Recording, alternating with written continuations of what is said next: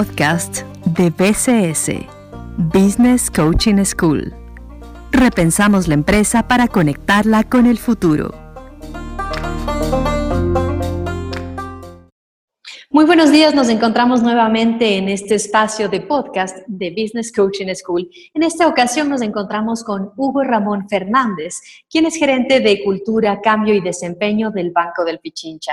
Muy buenos días, Hugo. Cuéntanos, ¿cómo estás? Hola, Andrea. Qué gusto. Gracias por la generosa presentación. Qué gusto poder compartir con ustedes este espacio. Sí, es un gusto para nosotros. Y en esta ocasión vamos a tratar sobre la transformación cultural cómo la tecnología ha sido el catalizador del cambio. Coméntanos cómo ha sido dentro de Banco del Pichincha. Eh, de acuerdo, nosotros estamos en un proceso de revolución y de transformación digital que concita cuatro ejes importantes. Evidentemente la tecnología, una mejora gradual y evolutiva de procesos, los clientes que son nuestra razón de ser y nuestros colaboradores. Entonces, efectivamente, al hablar de colaboradores estamos hablando de creencias, comportamientos, valores, capacidades, es decir, de cultura. Es por eso que es muy importante, sobre todo en este mundo tan globalizado como el actual, regresar a ver y situar a los colaboradores en el centro de esta transformación cultural y digital en la que las organizaciones estamos hoy por hoy experimentando. es, es conocido por todos que la misión, la visión, incluso la tecnología y procesos pueden ser replicables la, verdadera ventaja competitiva está en las personas. Entonces, evidentemente, en la forma en cómo se trabaja es donde podemos generar valor. Y así es como estamos tratando desde Banco Pichincha orientar la estrategia eh, en el largo plazo. ¿Cómo han impactado estos cambios tecnológicos que se han ido dando poco a poco en el Banco del Pichincha y a nivel empresarial en todo el mundo? De acuerdo, nosotros hemos comenzado a identificar nuevas capacidades que requerimos en un contexto de trabajo colaborativo. Y nos hemos acercado al marco de trabajo ágil que tiene una serie de metodologías participativas, de innovación colaborativa, que lo que hemos hecho en esta primera instancia es poder crear un centro digital donde nuevos perfiles se han integrado a trabajar en esta organización con un enfoque específicamente hacia generar valor en, eh, en los clientes y con un concepto diferente de trabajo, muchísimo más horizontal a través de células de trabajo con un objetivo absolutamente claro, compartido por todos los equipos y por todo el equipo, evidentemente, y con un esquema de eh, avances muy seguido, muy periódicos. Diariamente existe un proceso donde se entregan resultados y hay un comité que está permanentemente validando. Entonces, esto nos permite en tiempo eh, real y, no esperar a estos proyectos tan extensos en ir, generando valor y corrigiendo también algunos problemas que se presentan en el camino. Es decir, que el Banco del Pichincha se ha eh, atravesado una transformación hacia una entidad mucho más digital. Exacto, estamos en ese camino, es un proceso de largo aliento, pero hemos comenzado a dar los primeros pasos y la creación de este centro digital es una muestra tácita del esfuerzo que está tratando de realizar el, eh, el, banco en poder absorber las necesidades de los clientes de una manera mucho más eficiente con un concepto de trabajo diferente. Correcto, y esto es algo que lo están ya ejecutando. ¿Y qué, es, qué están ya pensando para trabajar en el mediano y en el largo plazo? Muchas de las herramientas, nuestra banca web, varios productos crediticios están siendo revisados con el objetivo de poder maximizar la experiencia de nuestros clientes, reducir los tiempos de trámites que eh, resultan innecesarios y abocar también a nuestros clientes a no visitar las agencias físicas, sino a utilizar los canales digitales. Ese es, eh, en, síntesis, lo que se está tratando de hacer en el centro digital con varios de los productos y servicios que tenemos como entidad financiera. Y de pronto han notado como una diferencia entre los distintos stakeholders, más que nada en los grupos etarios, porque si bien es cierto ahora de pronto los jóvenes eh, están un poco más, eh, más a gusto, digamos, o como más tranquilos en manejar la tecnología para realizar transacciones y demás, pero de pronto en la gente de mayor edad ¿Todavía les cuesta un poco o cómo han estado ustedes visualizando esto? O sea, se busca obviamente definir ciertos arquetipos. Obviamente la población joven es una población que está creciendo, que nos demanda varios esfuerzos, pero no estamos descuidando también los diferentes grupos generacionales de clientes y de colaboradores. Evidentemente nuestras herramientas tratan de ser digitales, pero sin perder también el sentido de que sean lo suficientemente intuitivas para que cualquier colaborador o cualquier cliente de diferentes generaciones pueda acceder con facilidad también a nuestras soluciones.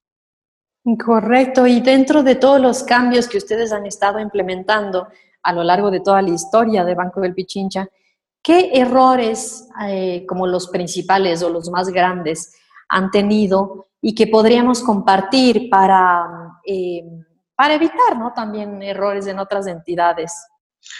Eh, estamos en un proceso de aprendizaje, entonces más que de, errores, es un proceso continuo de seguir afinando.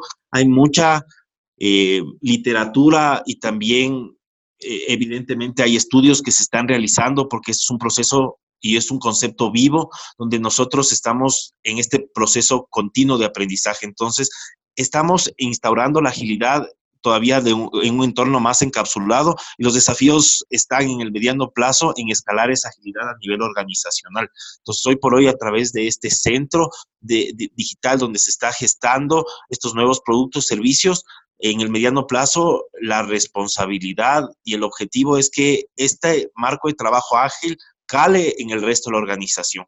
Y evidentemente estamos ante un reto cultural donde hoy por hoy están conviviendo dos realidades. Una realidad que tiene un concepto de trabajo diferente al resto de la organización y estamos tendiendo los puentes para asegurar de que ese know-how que se está generando en estos equipos pueda ir permeando al resto de la organización. Entonces, estamos en un proceso de aprendizaje. Hay varios temas que tenemos que seguir eh, mejorando. Es un proceso vivo, entonces los retos están ahí. Ya, a veces también se piensa que al tecnologizar, digamos, toda una empresa, una infraestructura, una, una entidad tan grande, de cierta manera eso no aleja del cliente. Lo que estamos tratando más bien es de lo contrario, de escuchar mucho a nuestros clientes. Entonces, el concepto de trabajo ágil que, se está implementando busca recoger varios, varias historias de usuarios. Entonces se hacen varios esfuerzos para relevar esa voz de los empleados, entender, de los colaboradores, perdón, de los clientes, discúlpame, entender sus reales necesidades y en base a esas necesidades poder generar soluciones. Entonces, en lugar de pensar en lo que el banco cree que es beneficioso para los clientes, lo que cambiamos es el sheet para ir a preguntar mucho a los clientes de qué es lo que les está haciendo falta, cuáles son los puntos de dolor y en base a esa información ampliamente relevada poder plantear soluciones. Ya, y ahora yéndonos ya un poquito más a la parte interna de todos sus colaboradores en el trabajo ya de la cultura corporativa como tal. ¿Qué em, ha habido tal vez de alguna manera como resistencia a estos cambios tecnológicos o más bien ha sido un proceso de, caminar aceleradamente para todos quienes están colaborando con ustedes? Pues, un proceso de cambio evidentemente va a generar incomodidades nuestra responsabilidad eh, desde recursos humanos es poder administrar esas incomodidades, transparentarlas y acompañar el proceso. Entonces, evidentemente, este proceso sí ha generado varias inquietudes y eh, al momento obviamente tenemos que luchar con esos rumores que existe, que todo proceso de cambio también genera que desafíe el status quo. Nuestra responsabilidad es poder comprometer a la organización a través de un propósito mucho más profundo. Es decir, que estamos acá en esta organización para poder satisfacer los sueños y cumplir esos sueños de nuestros clientes. Entonces, todos comulgando con un propósito más grande eh, eh, es lo que estamos tratando de implementar. Y para eso también tenemos un modelo que, interno donde nosotros aseguramos que las personas efectivamente cambian si, si vemos cuatro cosas que suceden en nuestro alrededor. Si yo elijo cambiar mi comportamiento, si veo que mis líderes y colegas se comportan de una manera diferente de la forma en la que me están pidiendo que lo haga, si entiendo el cambio que me están pidiendo que haga y me es significativo, si veo también que las estructuras, procesos, sistemas, tecnología apoyan los cambios que me piden que haga y finalmente si tengo las habilidades y oportunidades para, para comportarme de una nueva forma. Entonces, en base a estos cuatro ejes es lo que nosotros tratamos de gestionar varias acciones para comprometer a los colaboradores con este proceso de cambio que evidentemente, como mencionaba, genera un sentimiento de pérdida o ganancia dependiendo en, el lugar en el, en el que ponga las cosas y también incomodidad. Entonces tenemos que estar súper atentos a escuchar ese feedback y a poderles comprometer con este sueño más grande que, estamos buscando como entidad. Les recordamos que estamos en entrevista con Hugo Ramón Fernández, el gerente de Cultura, Cambio y Desempeño del Banco del Pichincha, con 13 años de experiencia dentro de la empresa. Coméntanos, Hugo, adicional a esto que nos has mencionado, hay varios empresarios y muchos de ellos trabajan en la parte de talento humano. ¿Qué recomendación podrías darles a ellos en todos estos cambios que se han generado y más ahora iniciando este 2020? Eh, es una muy buena pregunta. Yo creo que es muy importante regresar a ver eh, nuevamente a esa misión, a esa visión organizacional y poderla definir de una manera un poco diferente. Incluso la gestión de los valores organizacionales. Nosotros vemos que los valores que son el ente que nos regula como, como, cultura tienen una incidencia muy importante.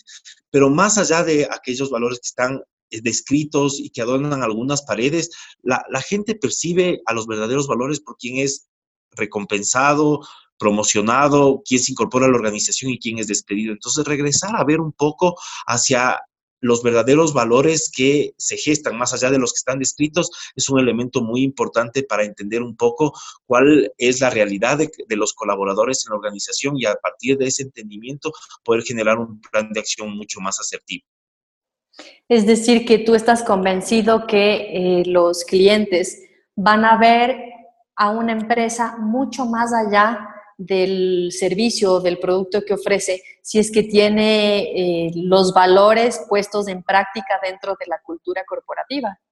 Evidentemente. Y después de los valores entramos a un modelo de liderazgo, también a las capacidades, entonces es un proceso evolutivo de largo aliento, pero que se fundamentan en los valores donde se cimenta la cultura organizacional.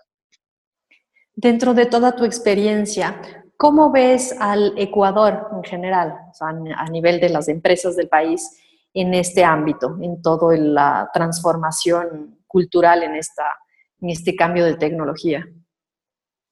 Creo que hay una conciencia mucho más clara en varias de las empresas donde existen varios esfuerzos por transformarse digitalmente.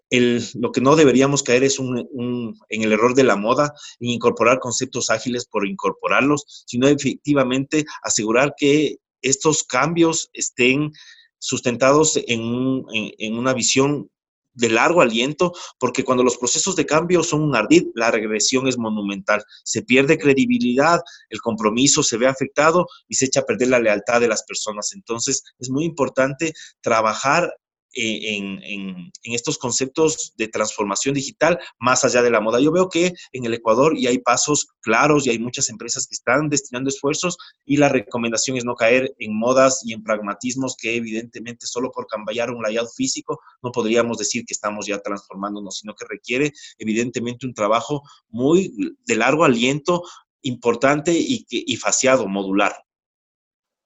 Tal vez algo que nos quede por ahí suelto que quisieras comentarnos. Eh, creo que hemos compartido de manera sintetizada varios conceptos. Obviamente en esto podríamos pasarnos una mañana entera y tardes enteras debatiendo y compartiendo porque al hablar de personas estamos hablando de una serie de realidades y no hay recetas específicas. Yo lo que he visto es que cuando uno trata de copiar ciertas recetas, eh, encuentra eh, varios vacíos, entonces es muy importante comprender la realidad de cada organización, entender su, idiosincrasia y a partir de, eso generar una identidad corporativa. Muchísimas gracias. En esta mañana hemos tenido el gusto de compartir con Hugo Ramón Fernández, el gerente de Cultura, Cambio y Desempeño del Banco del Pichincha. Muchísimas gracias, Hugo, por acompañarnos en esta mañana. Al contrario, a ti, Andrea, y a todos. Esperemos estar en contacto muy pronto y gracias por propiciar estos espacios que son enriquecedores para todos. Estamos en un continuo proceso de aprendizaje. Muchísimas gracias. Esta fue nuestra cuarta entrevista en estos podcasts de Business Coaching School. Les esperamos en nuestra siguiente cita. Buenos días. Podcast de BCS, Business Coaching School. Repensamos la empresa para conectarla con el futuro.